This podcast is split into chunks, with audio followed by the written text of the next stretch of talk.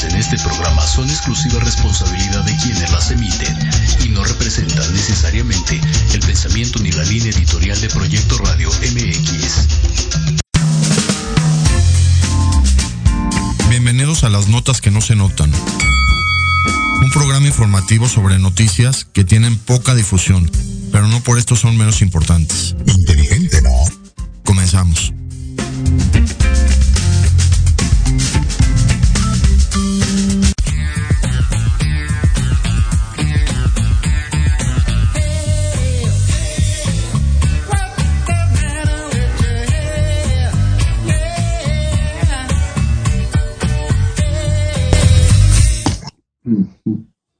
Buenos días.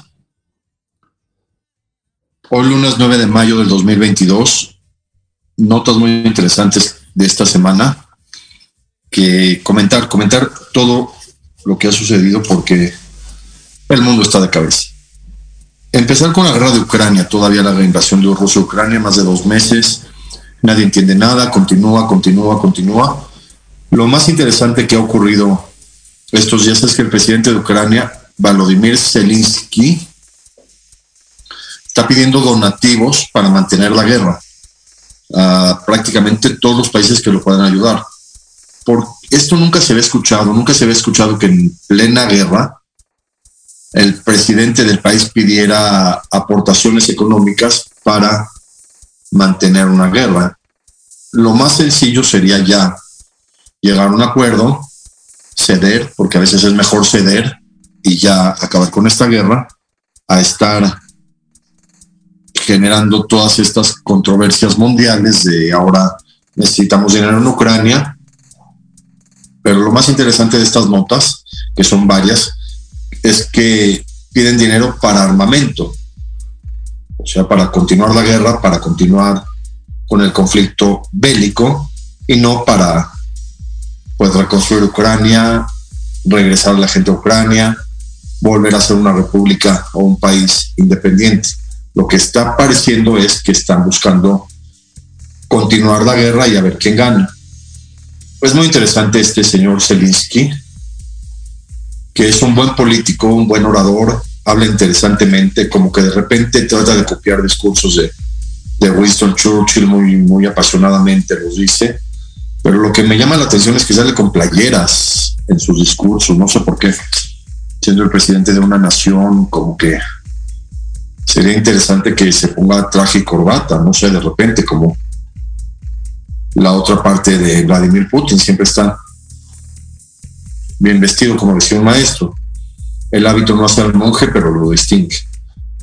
Y pues es interesante saber qué está pasando, porque ahora Polonia es la que está pagando las consecuencias de la guerra más que Ucrania. Seguir analizando, seguir analizando por qué un país como Ucrania, que se supone que tenía muchas reservas energéticas, ahora tiene que pedir dinero para mantener la guerra.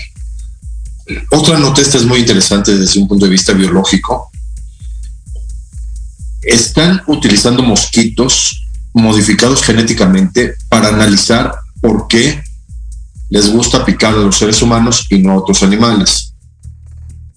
Esto lo están haciendo la maestra Caroline McBride. Salió publicado en la revista Nature en Estados Unidos. Lo más interesante de este suceso biológico es que modifican genéticamente a los mosquitos. Los mosquitos se llaman Aedes aegypti, que de hecho hay muchos en México porque son los que transmiten el dengue en zonas costeras. También estos mosquitos transmiten eh, el Zika, esta enfermedad viral que, surgió y que fue muy, sonada, sobre todo en la costa de Florida, y la fiebre amarilla. Estos mosquitos pican de un ser humano a otro y al picar se llevan al virus y lo transmiten de persona a persona en la sangre de la persona. Parecido a lo que hace el mosquito de la malaria. El mosquito de la malaria pica a las personas y se lleva el parásito en la sangre y al picar a otra persona, al picarlo para consumir su sangre, transmite el, parásito de la malaria. Se llamó malaria porque cuando la descubrieron en África pensaban que lo que estaba mal era el aire, por eso llamó, se llamó malaria, porque creían que el aire estaba mal. malaria, de mal aire. Ya después descubrieron que era un parásito, Falciparum plasmodium, que lo transmite el mosquito. Y estos mosquitos que están usando en, en Estados Unidos la maestra Caroline McBride son mosquitos modificados genéticamente para poder analizar sus cerebros de los mosquitos y saber cómo distinguen ellos los olores humanos para ir y picar a los humanos. Esto es muy interesante, a ver si lo logran para, para poder evitar que los mosquitos sigan picando, porque hay zonas donde de verdad es imposible vivir. Se duerme uno y amanece con 30 piquetes de, de moscos. Y lo que hacen muy interesantemente, modifican genéticamente estos moscos, estos mosquitos Aedes aegypti, para poderlos analizar cuando en un tubo especial comienzan a pasar olores. Muchos olores. Cuando pasan el olor de sudor humano, que tiene ciertos lípidos, que son grasas muy específicas los humanos, estos mosquitos se les enciende una cuestión en el cerebro, empiezan a transmitir señales en cerebro y detectan, detectan estos mosquitos de una manera como fluorescente, ver cómo estos, mosquitos iluminan sus cerebros en este tubo y cómo detectan los olores humanos particularmente. Y por eso van y pican a seres humanos, porque pueden picar a otros animales, pero, pero estos particularmente les gusta picar humanos, les gusta la piel humana, y lo que descubrieron es que distinguen el olor de los humanos y al llegar un humano lo huelen y así llegan los mosquitos a picar. Hay que analizar en esta noticia cómo pueden modificar genéticamente a los mosquitos. No se les vayan a escapar y estos mosquitos van a generar algún problema mundial como están modificados genéticamente. Había una película de unos tiburones que modificaron genéticamente unos tiburones y se les escapan. Entonces estos tiburones eran muy, muy fuertes, muy poderosos y muy inteligentes. Entonces comenzaban a atacar a la gente. No recuerdo cómo se llama, pero estos mosquitos finalmente no son seres de la naturaleza, son seres modificados, son, son modificados genéticamente para poder analizar sus cerebros y poder ver qué olores distinguen y así saber cómo llegan a los humanos por el olor. Entonces a lo mejor una tendencia muy interesante para cambiar los piquetes de mosco es tratar de que el humano en su sudor note nuestros olores. Hay una, una tendencia que se usa en pediatría de que los niños cuando van a campamentos donde hay muchos mosquitos pueden tomar complejo B, vitamina B, sobre todo vitamina B12, porque al tomar vitamina B12 pasa un poco al sudor y de alguna manera los mosquitos pierden los olores naturales de los niños y así no los pican. Una noticia de México muy interesante de esta semana. Están construyendo una planta eléctrica para el metro que se llama la subestación del metro Buen Tono. Y, encontraron una casa azteca construida hace aproximadamente 800 años muy interesante que, en plena Ciudad de México, esta planta eléctrica que está construyendo la Comisión Federal de Electricidad es para abastecer a las líneas 1, 2 y 3 del metro. Y al construirla, al, eh, eh, hacer la construcción y las excavaciones pertinentes para, para poder colocar todas las bases de energía eléctrica, encontraron una casa azteca. Vean qué interesante, un departamento de los aztecas. Obviamente que si hay un departamento, pues debe haber más. Y toda esa zona ya urbanizada, pues abajo de ellos a lo mejor a toda una ciudad azteca. Entonces es muy interesante esta noticia. En la estación Buen Tono. Es una estación eléctrica, es una estación de relevo eléctrico para el metro, para el sistema de transporte colectivo metro, y encontraron este departamento azteca casi intacto. ¿eh? Es muy interesante encontrar esta noticia y y analizarlas desde un punto de vista arqueológico. Todos sabemos que cuando se construyen ciudades, pues ni modo, todo lo que hay abajo se, se pierde. Todos sabemos en todo el mundo y en todas las épocas, en todas las, las circunstancias, que cuando se urbaniza una ciudad, pues lo que hay abajo se tiene que, perder. Es lo que pasó, por ejemplo, en el metro Zócalo Pino Suárez, que cuando hicieron el túnel encontraron muchos, muchos vestigios de, la cultura azteca. Muy interesante porque la, idea era construir el túnel.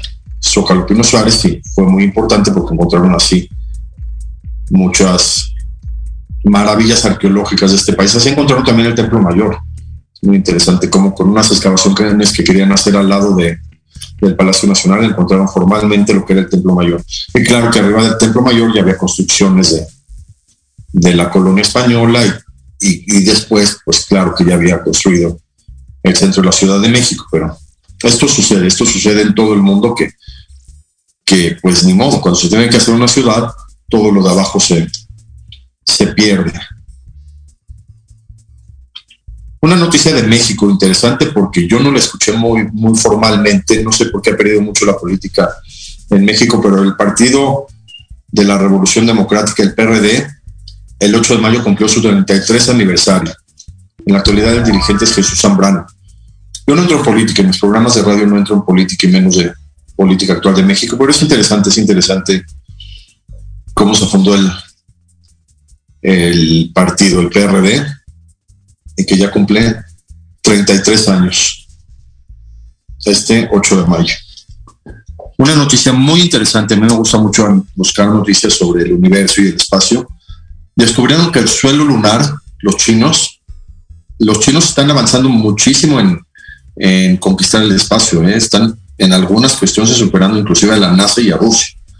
La Agencia Espacial China, que se llama CNSA, Chinese National Space Association, no, sé, es la, la Agencia Espacial China, por medio de una sonda que tiene conectada en la Luna, es algo así como una,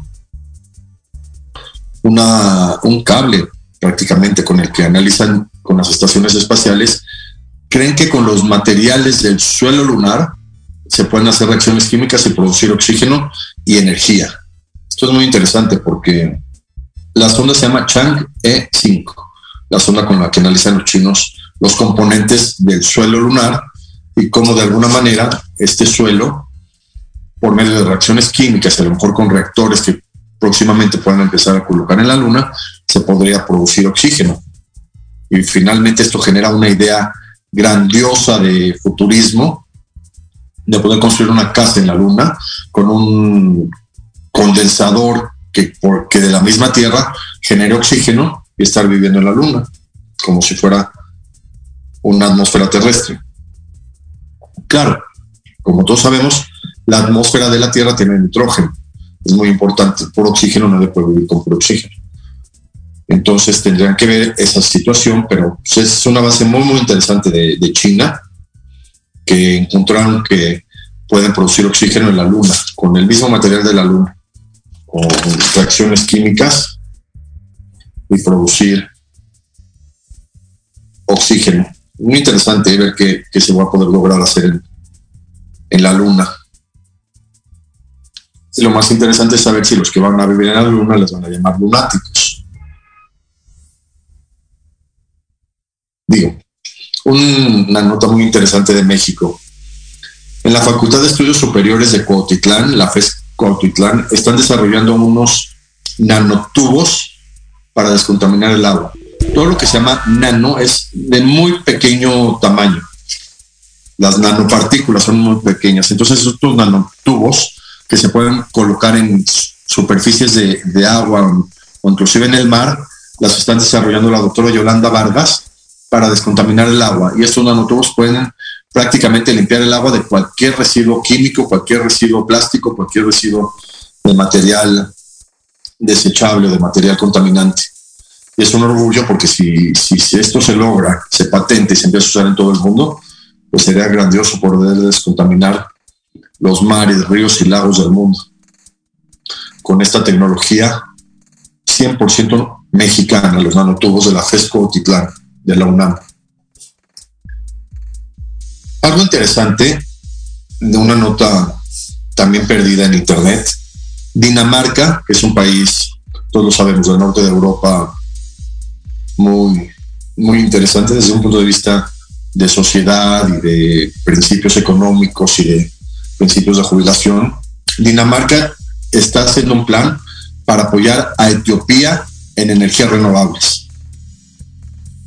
Esto me pareció muy interesante porque Etiopía, como todos sabemos, es un país de África con mucho subdesarrollo. Entonces, de alguna manera, Dinamarca quiere ahí empezar a hacer eh, técnicas de energía renovable para generar sobre todo electricidad y energías que se utilizan en las, en las ciudades. Me parece analizar esto porque yo creo que Etiopía tiene otras prioridades, ¿no? Primero de alimentación, de vivienda, de agua, pero claro, la luz es muy importante y parece que Dinamarca quiere apoyar a Etiopía. En alguna época Israel, el país de Israel, quería también tener buenas relaciones con Etiopía, finalmente, históricamente, al parecer Etiopía fue un país que apoyó mucho a, Egipto, cuando Moisés fue dirigente de Egipto con el faraón. Entonces había mucha relación de Etiopía con, con, Israel, entonces hubo mucha relación diplomática entre Israel y Etiopía, y de repente en esas relaciones diplomáticas encontraron que había varias comunidades en Etiopía que tenían tradiciones judías.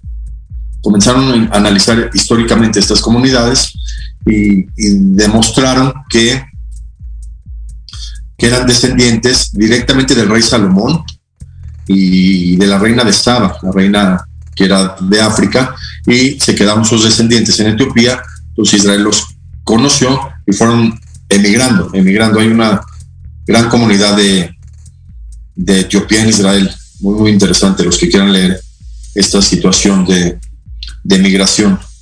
Israel es el país más cosmopolita del mundo. Hay prácticamente todas las, las religiones, todas las, las, personas de todo el mundo. Es increíble, es increíble cómo en Israel hay personas de todo el mundo viviendo y conviviendo y de todas las religiones.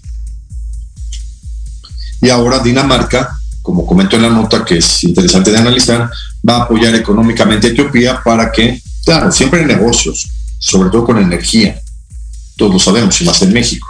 Digo, poner una planta hidroeléctrica, poner estos ventiladores que generan electricidad por medio del aire, estos molinos, bueno, como ventiladores, todo esto genera, claro, un beneficio para Etiopía, pero finalmente es negocio. Otra nota muy interesante, están haciendo un reto viral en en Internet para poder romper un huevo por sus polos desde una posición vertical. Claro que no se va a lograr porque un huevo de gallina, claro, claro, los huevos clásicos de gallina, porque la naturaleza para proteger el huevo finalmente es el embrión, el huevo fecundado es el embrión de un pollito que van a hacer, que tarda 21 días prácticamente el, el huevo al ser incubado y la naturaleza lo hizo para que la gallina sepa colocar los dos huevos de una manera vertical y al empollarlos no se rompan. No hay manera de romper un huevo, claro, con una fuerza normal, como este reto viral que es con la mano, de los dos polos verticales. Y esto está generando mucho interés porque es algo que se sabe desde la época, desde que se empezaron a comer huevos. Yo creo que es desde, desde Babilonia, ¿eh? hay datos desde Mesopotamia se, comenzó a consumir los huevos de animales. Y, y no, es imposible romper un huevo en sus polos verticales. Está súper protegido. Inclusive tiene una, una porción, una membrana por dentro del huevo. No sé si ven cuando abren el huevo que tiene una membranita en los polos. Claro que otros huevos de otras especies, como los de tortuga, los de tortuga son blanditos, porque la tortuga tiene que dejarlos en la arena para que ahí se incuben. Entonces los huevos de tortuga pues son blandos, no tienen esta característica de los huevos de gallina. Y, y así es como este, este reto viral. Interesante de buscar, ¿eh? porque nadie, nadie lo va a lograr. Con la fuerza de una mano no se puede romper un huevo verticalmente. Y un dato interesante, claro que, mucha gente lo sabe en México, las, una gallina ponedora en promedio puede incubar, no sé, a lo mejor 12, 15 huevos y tener 15 pollitos. Pero una guajolota a lo mejor puede empollar 30 huevos. Entonces lo que se hacía de una manera rural muy interesante, ancestral, era poner huevos de gallina con la guajolota para que la guajolota los incube y nacieran pollitos, mucho más pollitos, sin necesidad de incubadoras ni de otros procesos que son mucho más caros. Entonces, la cuestión es que la guajolota empolla sus huevos durante 28 días y la gallina durante 21.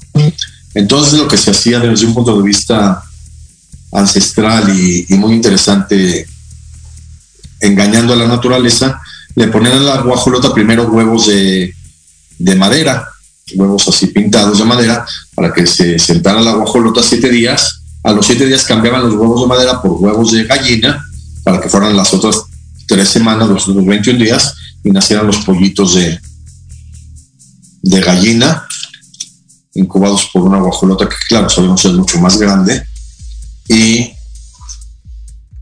y sabemos que tiene mucho más capacidad de empollar mucho más huevos la guajolota que la gallina.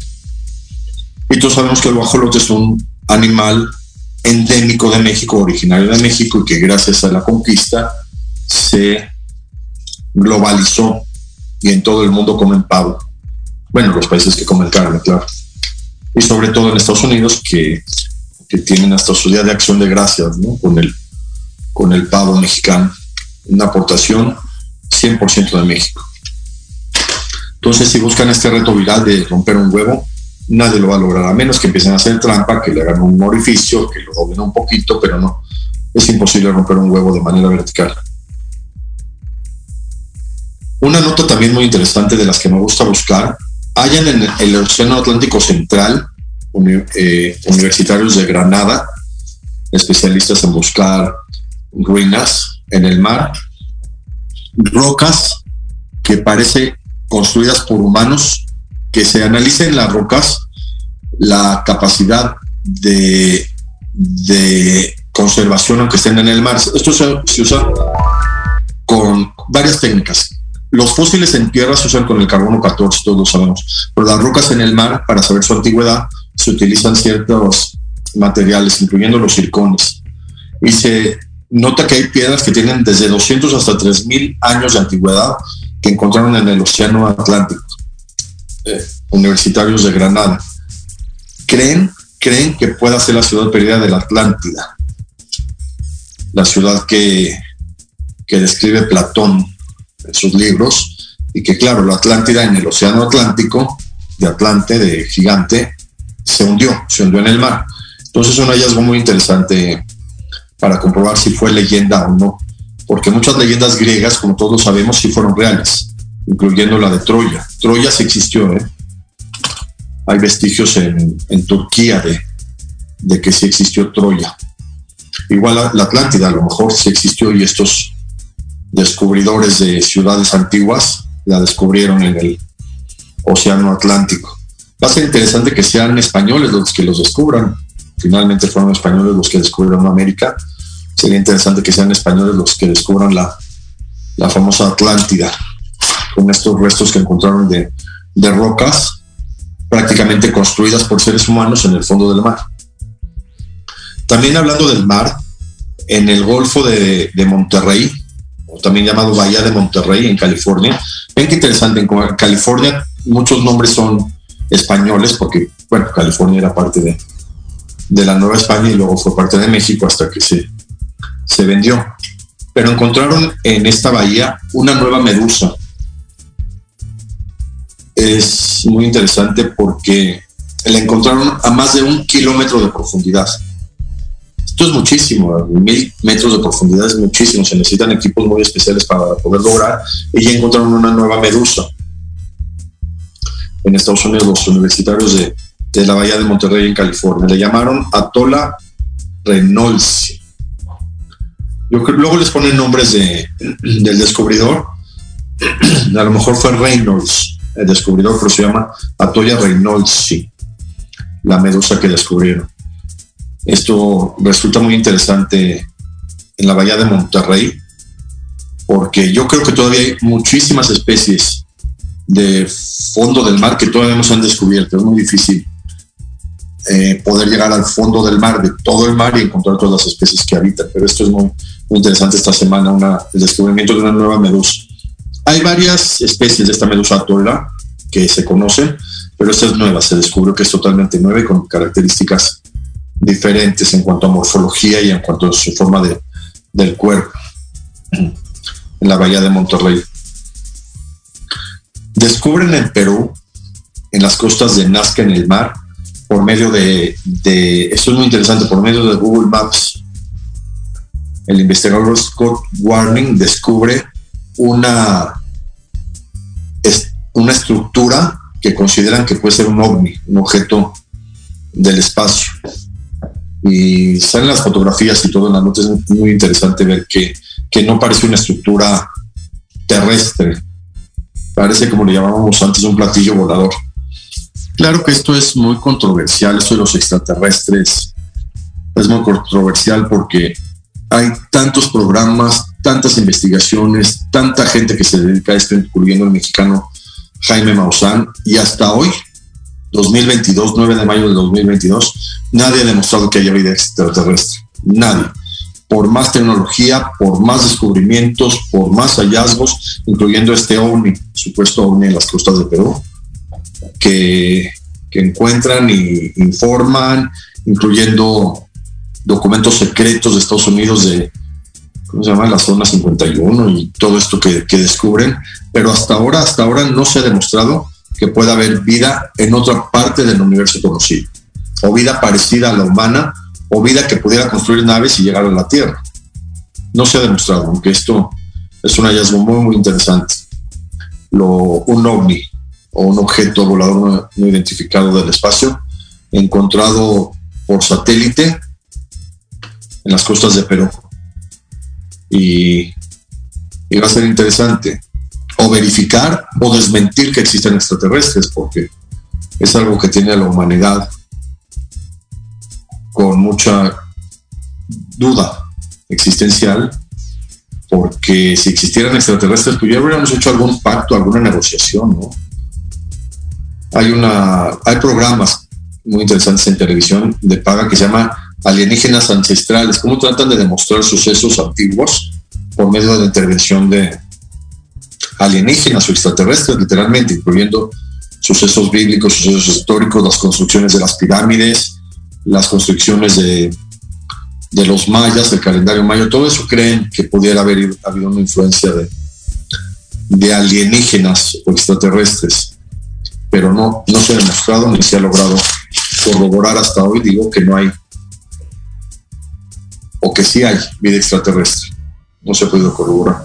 Claro que sería fantástico ¿eh? poder convivir con, con seres inteligentes que puedan fabricar eh, perdón, naves que puedan llegar a la Tierra. Sería muy interesante cómo hacen naves que puedan cruzar la, la atmósfera terrestre. Seguimos después del corte con más notas, todas muy interesantes como las de hasta ahora. El equipo de Andasen Social Economic Networker, presente desde hace dos décadas, te ofrece una oportunidad real para generar importantes ingresos. Si te interesa o quieres saber más, envía la palabra yo al teléfono 55 43 68 92 79 o al 55 38 27 49 55 y tendrás asesoramiento gratuito. Consume, comparte y gana con The Anda Zen.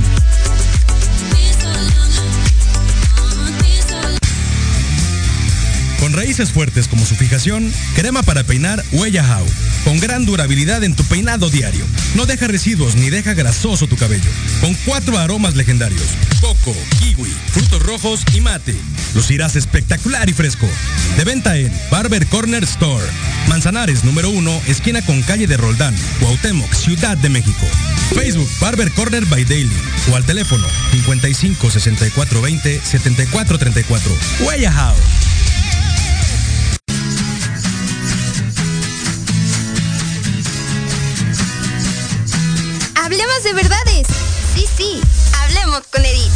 Consejos, risa, diversión y entretenimiento te esperan en tu programa Las Netas con Edith. Todos los miércoles a las 3 de la tarde por Proyecto Radio MX con sentido social.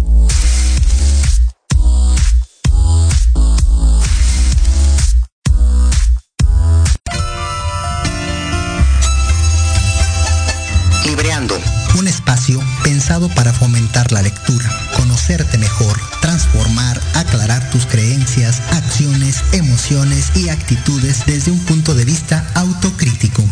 Conducido por Ivonne Barrera y Eric Domínguez. Acompáñanos cada lunes a partir de las 4 de la tarde por Proyecto Radio MX, con sentido social.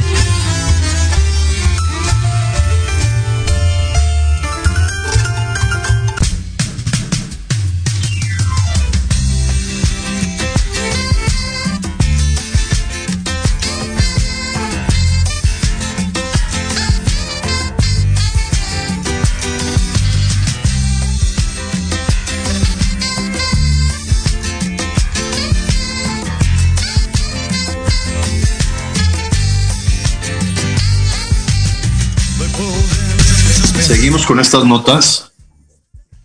Muy interesante.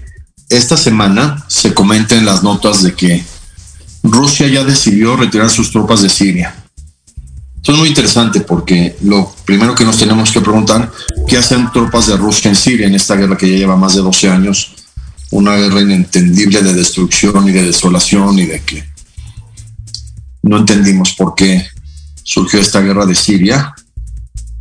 Y y ahora resulta que Rusia ya va a retirar sus tropas, que de alguna manera incursionaron solicitadas por el gobierno de Rusia para controlar los, los brotes de resistencia que existían en ese país de Siria. Y, y tratar de entender por qué no hubo un acuerdo en todo este tiempo para acabar con la guerra de Siria, que podría haber sido tan fácil como una negociación, como siempre se hace con las guerras, ¿no? Pero no, hasta ahora no se logra esta cuestión y me preocupa que pase como cuando Estados Unidos salió de Afganistán, que hubo un caos político y social que no ocurre hasta ahora en Siria.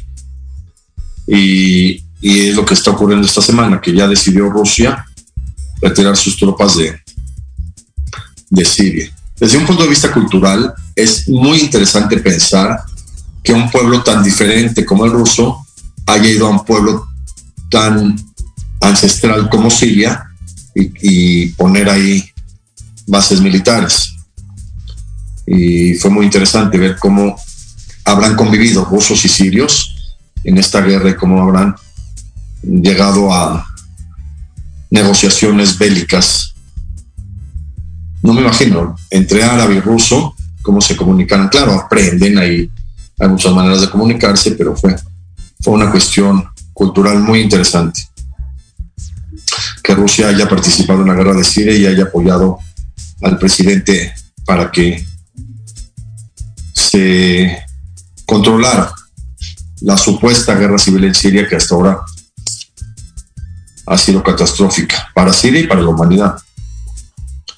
Un dato muy interesante que encontré de casualidad sobre el expresidente Vicente Fox, que ahora está haciendo algunos comentarios digo, yo no entro en política ni nada, pero es muy interesante que Vicente Fox tiene 79 años. Él nació el 2 de julio de 1942. Vean qué interesante, en plena Segunda Guerra Mundial. Y se ve bien físicamente hablando. Esto es de analizar porque hasta hace a lo mejor 30, 40 años, hablar de un hombre de 60 años ya era hablar de un hombre grande. Me acuerdo.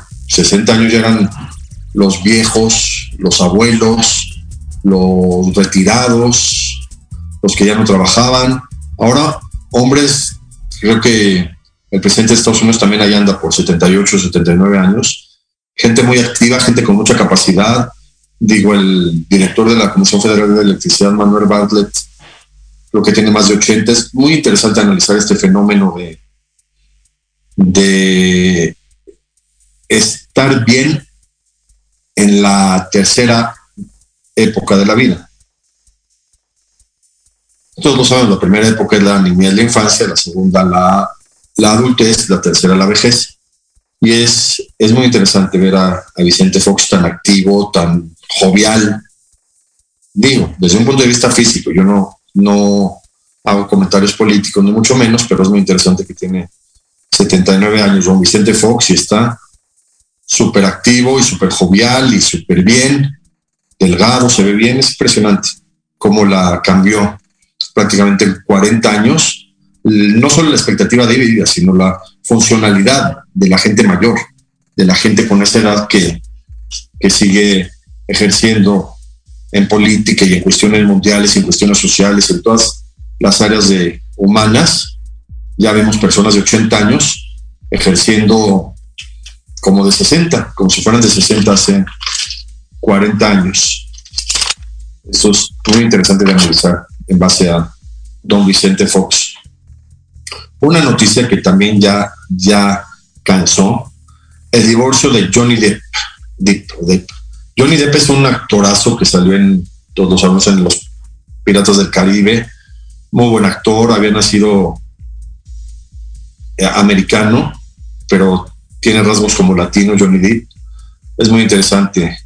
Este, todas las películas que ha hecho, su capacidad histriónica, es un gran actor, pero se divorció de su esposa Amber Heard con una cuestión mediática bastante, bastante compleja agotadora, como lo de Will Smith que comenté en el programa pasado, habría que analizar, digo, desde un punto de vista periodístico, ¿qué se gana con hacer tanto alarde de un proceso de divorcio que podría haber salido en una o dos notas y ya, y que sale prácticamente en todos los noticieros y en todas las páginas y todo. Finalmente, claro que esto tiene una ventaja económica. Todos los noticieros donde aparece el divorcio de Amber Heard y Johnny Depp pues ganan visitantes, ganan lectores, ganan publicidad, ganan rating y finalmente es un negocio hablar de un divorcio que, que claro, todos los divorcios son tristes, pero todos los divorcios son complicados, pero finalmente no es una nota que genere tanto revuelo internacional. Claro, genera mucho interés, a la gente le gusta estar sabiendo qué pasa entre dos esposos y todo, pero finalmente hay un interés, hay un interés publicitario alrededor de estos divorcios y alrededor de estas notas tan, tan irrelevantes para la humanidad, pero tan interesantes para la, para la conciencia mundial. Una nota muy interesante, también hablando del espacio y de la tecnología, hay un helicóptero de la NASA que sobrevuela Marte. Claro, ya sabemos con la tecnología que es como un dron gigante en otro lado, pero le llaman helicóptero. Lo más interesante es cómo se llama. Le llamaron en la NASA Ingenuity, que en español significa ingeniosidad o algo muy ingenioso. Y acaba de ver este, este helicóptero una zona de, aterrizaje de una base y cómo se quedó plasmada en la Tierra de Marte y, es, es esto muy interesante porque ya, ya vamos a entrar a la era espacial, esta generación lo vamos a ver la conquista del espacio. Espero que para la conquista del espacio no haya divisiones de países, si fue China, si fue Estados Unidos, si fue Rusia, lo importante es que lo está haciendo la humanidad. Pero ya sabemos cómo está el mundo actual y van a querer colgarse la medalla todos. Y esto eh, fenómeno es muy interesante por la tecnología que se tuvo que generar para, primero para llegar hasta Marte y luego para sobrevolar en una atmósfera muy diferente de la Tierra, con una temperatura muy diferente de la Tierra. Todos sabemos, Marte está más lejos que la Tierra del Sol, ha de, haber muchísimo frío, ha de ser una zona muy difícil de, de acceder, pero con la tecnología humana, no americana de la NASA, la tecnología humana, se logró hacer un aparato que pueda llegar hasta Marte, sobrevolar y tomar todas estas estos videos y fotografías muy interesante de, de, analizar cómo está logrando la tecnología llegar hasta Marte. Y claro, si en la Luna va a haber habitantes se van a llamar lunáticos, en Marte se van a llamar marcianos. Y esto es muy, muy interesante de, de analizar y de comentar este helicóptero Ingenuity, ingeniosidad de la NASA. Una noticia que quiero comentar que he comentado sobre las casas de bolsa. Es muy interesante que esta semana la plataforma Google de búsqueda haya bajado sus acciones en Wall Street. Que no se cree desde un punto de vista diario, porque es la plataforma más utilizada de búsqueda en el mundo, Google, y coincide con que Elon Musk compra Twitter, suben muchísimo las acciones de Twitter y bajan las de Google. estos juegos de acciones de verdad desconciertan a toda la humanidad porque finalmente se gana mucho y se pierde mucho con la subida y la, baja de, las acciones en Wall Street, pero llama mucho la atención que una plataforma tan utilizada y que está presente prácticamente en todos los sistemas de Internet del mundo Google haya bajado sus acciones. ¿Qué se logra con esto desde un punto de vista bursátil, desde un punto de vista económico? Al bajar las acciones las pueden comprar los grandes inversionistas para que luego cuando suban las vuelvan a vender y es un juego de, de nunca acabar. La compra y venta de acciones de Wall Street. Que claro, la misma humanidad ya no permitiría que hubiera haber otra quiebra de Wall Street como la de 1929 que he comentado en otros programas. Esperemos que no, ¿eh? pero estas noticias tan controversiales desde un punto de vista racional, desde un punto de vista de sentido común, no puede ser una plataforma tan utilizada por todo el mundo que pierda en sus acciones. Pero pues pasó, pasó que Google perdió esta semana su cotización en la bolsa de Wall Street. Una noticia de México muy interesante sucedió, creo que el, 24 de abril apareció la noticia. Una ballena en Baja California Sur choca contra una lancha.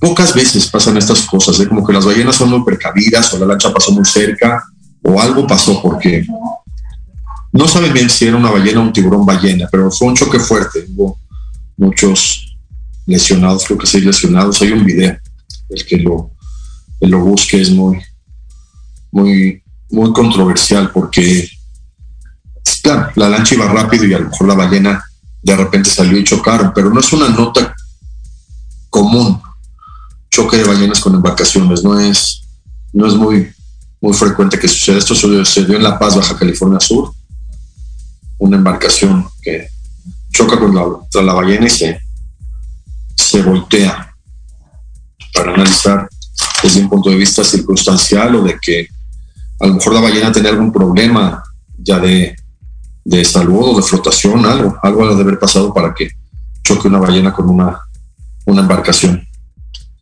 Otra noticia muy interesante de, de la casa de bolsa esta semana disminuyó las monedas, las criptomonedas Bitcoin hasta 51% su valor que tenía hace seis meses. Se cotizaron esta semana en 33 mil dólares cada Bitcoin que son como 660 mil pesos. Y como todos sabemos, ya había superado el millón de pesos cada Bitcoin. Esto también es de analizar porque todo coincide, todo, les digo, todo es lo mismo, todo gira alrededor del mismo eje. Compra Elon Musk Twitter, Twitter se dispara con esta cuestión mediática muy interesante de un hombre tan inteligente con tanta genialidad que compra la, la red social Twitter bajan las acciones de Google y baja Bitcoin también. Esto 51% es muchísimo, más de, o sea, los que compraron un Bitcoin hace seis meses ya tienen la mitad de su dinero. Y, y esto genera, aparte de desconfianza con las criptomonedas, empieza a generar de que tarde o temprano van a desaparecer, como aparecieron, desaparecen, aunque hayan tenido tanta vigencia y tanta popularidad, y haya países que la hayan inclusive querido tomar como base monetaria como El Salvador con el presidente Bukele, pero, pero no, ya bajó, ya bajó el Bitcoin muy inesperadamente, pero les digo, todo coincide, todo coincide con la alza de Twitter, la baja de Google, la baja de Bitcoin y todo es un juego monetario que nadie entiende, que beneficia a unos perjudica a muchos estas cuestiones monetarias, porque si hay gente, si hay gente que creyó que Bitcoin iba a ser el futuro de su existencia y el futuro de su economía. Comprando 10 Bitcoin ya podían vivir. Eh, hace seis meses, tres de sus generaciones, ya no. Ya bajó Bitcoin 51%. Y desde un punto de vista moral, pues no se vale, no se vale que baje a la mitad una inversión. También que baje 10, 15% y después se pueda recuperar o después, pero 51% de pérdida es muchísimo para una inversión de las personas que querían mantenerse a flote en este mundo económicamente con las Bitcoin.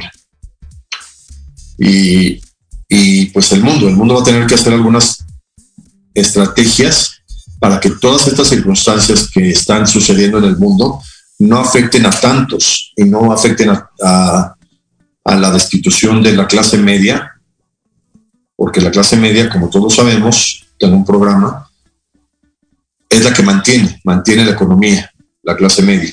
Los ricos siempre van a ser ricos, la clase media es la que tiene que formar un rombo, es lo que yo comentaba en el, en el programa. Porque si se forma una pirámide, finalmente la clase media termina siendo clase baja y eso desequilibra toda la economía. Entonces, estas cuestiones mundiales de manejo de la economía y de manejo de las inversiones tienen que tener mucho más control y mucho más confianza de los inversionistas. Yo no sé ahorita, hoy por hoy, quién compraría un Bitcoin. Claro que, que hay especuladores, se llaman. Especuladores viene de espejo, como que se ven ellos mismos en la especulación. Y ven que baja el Bitcoin y compran pensando que va a subir o de alguna manera tratan de que el mercado parezca que, Bitcoin vuelve a ser la mejor compra del mundo. Esto, esto es lo que hacen, tanto en compra de acciones como en las criptomonedas, como en todas las cuestiones bursátiles y mercantiles. Cuando bajan las acciones, muchos grupos las compran desesperadamente para que la gente crea que las acciones van a volver a subir y finalmente esto genere muchísimas ganancias a muy pocos, como decía, en estas cuestiones de inversiones y de de casas de bolsa. Y tener cuidado, ¿eh? porque aparecieron muchas casas de bolsa fraudulentas, incluyendo una que aunque tenía todas las características de ser una casa de bolsa, mejor no la voy a hacer en el programa, pero que al final generó fraudes, fraudes muy, muy controversiales por toda la gente que invierte, toda la gente que cree que estas inversiones le van a dar mucho más que el banco, mucho más que una renta, pero finalmente son fraudulentas y cuando quiebran dañan a todos los inversionistas por igual. Las quiebras, como todos sabemos, las quiebras no generan ningún beneficio ni ninguna cuestión. Cuando quiebra una empresa, cuando quiebra una cuestión bursátil, todos pierden. Por eso se llama quiebra, porque se quiebra, se rompe, se hace pedazos, se rompió la taza y ya nadie la puede volver a pegar. Pero se llama quiebra, cuando quiebra una empresa, ya no se puede volver a reconstruir. Claro, una taza rota se puede volver a pegar, pero nunca vuelve a quedar igual, nunca. Ojalá que muchas quiebras en México se recuperen, incluyendo de varias compañías de aviación que, que duele, porque cuánta gente trabaja en estas cuestiones de, de vuelos y de, y de transporte aéreo. Y en México pues han quebrado varias, sobre todo dos. Y ojalá, ojalá que se pueda recuperar. Aunque les digo, una quiebra, por más que vuelvas a pegar las piezas, nunca queda igual. Después de una quiebra todo, todo se quiebra. Y esto es lo que está sucediendo ahora con, con las Bitcoin. 51% menos de lo que costaban hace seis meses. Y con las acciones de Google, que, que comento, como comento en el programa, no entra en el sentido común que una plataforma utilizada pueda perder, pueda perder en cuanto a la venta de sus acciones. Y claro, todo va a que suba Twitter y a que suban acciones de, por ejemplo, de Microsoft. Parece que Microsoft está subiendo mucho también actualmente por, por todo el intervencionismo de Bill Gates en estas cuestiones de, de COVID y de control de epidemias y de estas cuestiones que hace el genio Bill Gates, que finalmente al generar toda esta polémica en cuanto a bienestar en salud, pues genera mucho beneficio para su empresa Microsoft, que de alguna manera en esta semana aumentó, aumentaron las acciones de Microsoft y bajaron las de Google y bajaron el costo de las de las Bitcoin. Todo esto afectando la economía mundial y afectando la, la expectativa de poder vivir en este mundo bien y poder tener todas las mismas condiciones de vida, por lo menos que todo el mundo pudiera vivir en un sistema económico no igualitario, porque eso es imposible, ni el socialismo lo logró, pero sí en un sistema más justo, de que todo el mundo pueda comer bien y todo el mundo pueda tener algún lujo de alguna manera cualquiera. Un lujo es un teléfono celular, un lujo es una televisión, un lujo es un coche. un lujo es un viaje. Y desafortunadamente, gran parte de la población mundial ni siquiera puede tener comida. Entonces, ¿cómo podemos pensar que puede tener lujo? Eso es un, un sueño real que alguna vez cruzó la mente de Carlos Marx. Pero él mismo llamó que eso iba a ser utópico. Y estas notas de esta semana, de este lunes, pues nos enseñan más que cada vez va a ser más difícil que haya igualdad económica en el mundo, por lo menos cierta capacidad de tener las mismas oportunidades todos los seres humanos que habitan este planeta Tierra. Y, a lo mejor cuando lleguemos al espacio con este helicóptero de, de la NASA o con esta sonda de China que está tratando de producir oxígeno en la Luna, con todas estas cuestiones, a lo mejor cuando lleguemos al espacio, en el espacio sí va a haber más igualdad económica que en este planeta Tierra tan, tan complicado y tan sofisticado en el que vivimos. Y no sé cuánto quede, pero poder retomar muy rápido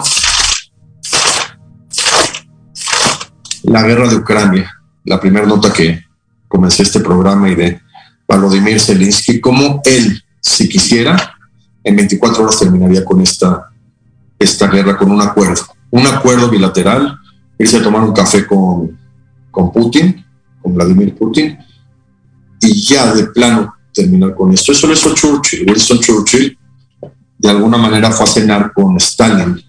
Padrísima esa anécdota de cuando viaja Churchill a Moscú y queda de verse con Stalin para cenar, se quedan hasta las 3 de la mañana y lo convence. Churchill convence a Stalin de aliarse con ellos y acabar con la Segunda Guerra Mundial.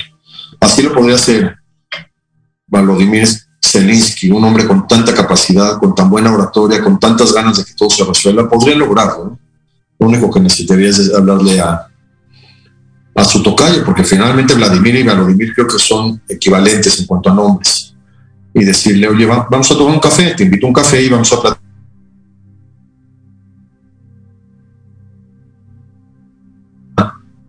conflictuando a todo el mundo. Y ya arreglarlo con un acuerdo, les conflictos bélicos, a estar viendo quién gana, quién tiene más armas y quién tiene más presencia en el mundo y quién gana más y quién gana más noticias y a quién le van y a quién no le van, como si fuera un partido de fútbol, Ucrania contra Rusia. Parece que hay hasta apuestas de cómo se está manejando mediáticamente este conflicto. Y pues sí, sería interesante que ya tomen la decisión ambos mandatarios y digan, hasta aquí, hasta aquí vamos a seguir con este conflicto y hasta aquí lo terminamos. Tú cedes, yo cedo y acabamos con esta guerra existencial que está ocurriendo en el mundo, al otro lado del mundo, claro, pero que nos afecta a todos. Y que claro, todos tenemos el miedo de un ataque nuclear y que afecta a todo el mundo, como afectaron las bombas de Hiroshima y Nagasaki, aunque no llegaron a todo el mundo, pero afectaron a todo el mundo desde un punto de vista de pánico universal. Desde que echaron las bombas en 1945 en Japón, se generó un pánico universal de que alguien, la típica leyenda de a ver quién aprieta el botón y, y lanza las bombas atómicas al mundo para destruirlo. Porque sí existen suficientes bombas atómicas como para acabar al mundo en un día. O nucleares. Es prácticamente lo mismo hablar de energía atómica y de energía nuclear. Es lo que describió Einstein, su teoría de la relatividad, que el, que el átomo acelerado se puede destruir. Eso es lo que genera la energía atómica. Y como lo que se destruye del átomo es el núcleo, por eso se llama energía nuclear. Pero es, es prácticamente lo mismo, nada más que se oye como que mucho más sofisticado hablar de energía nuclear que de energía atómica. Como que el átomo es completo con los electrones y el núcleo solo los protones y, y la masa nuclear, entonces se oye mucho más efectivo hablar de energía nuclear que de energía atómica. Pero es literalmente lo mismo, es la aceleración de un material radioactivo para generar energía y generar o aprovechamiento energético o destrucción. Nos vemos el próximo lunes con más notas que no se notan. Gracias.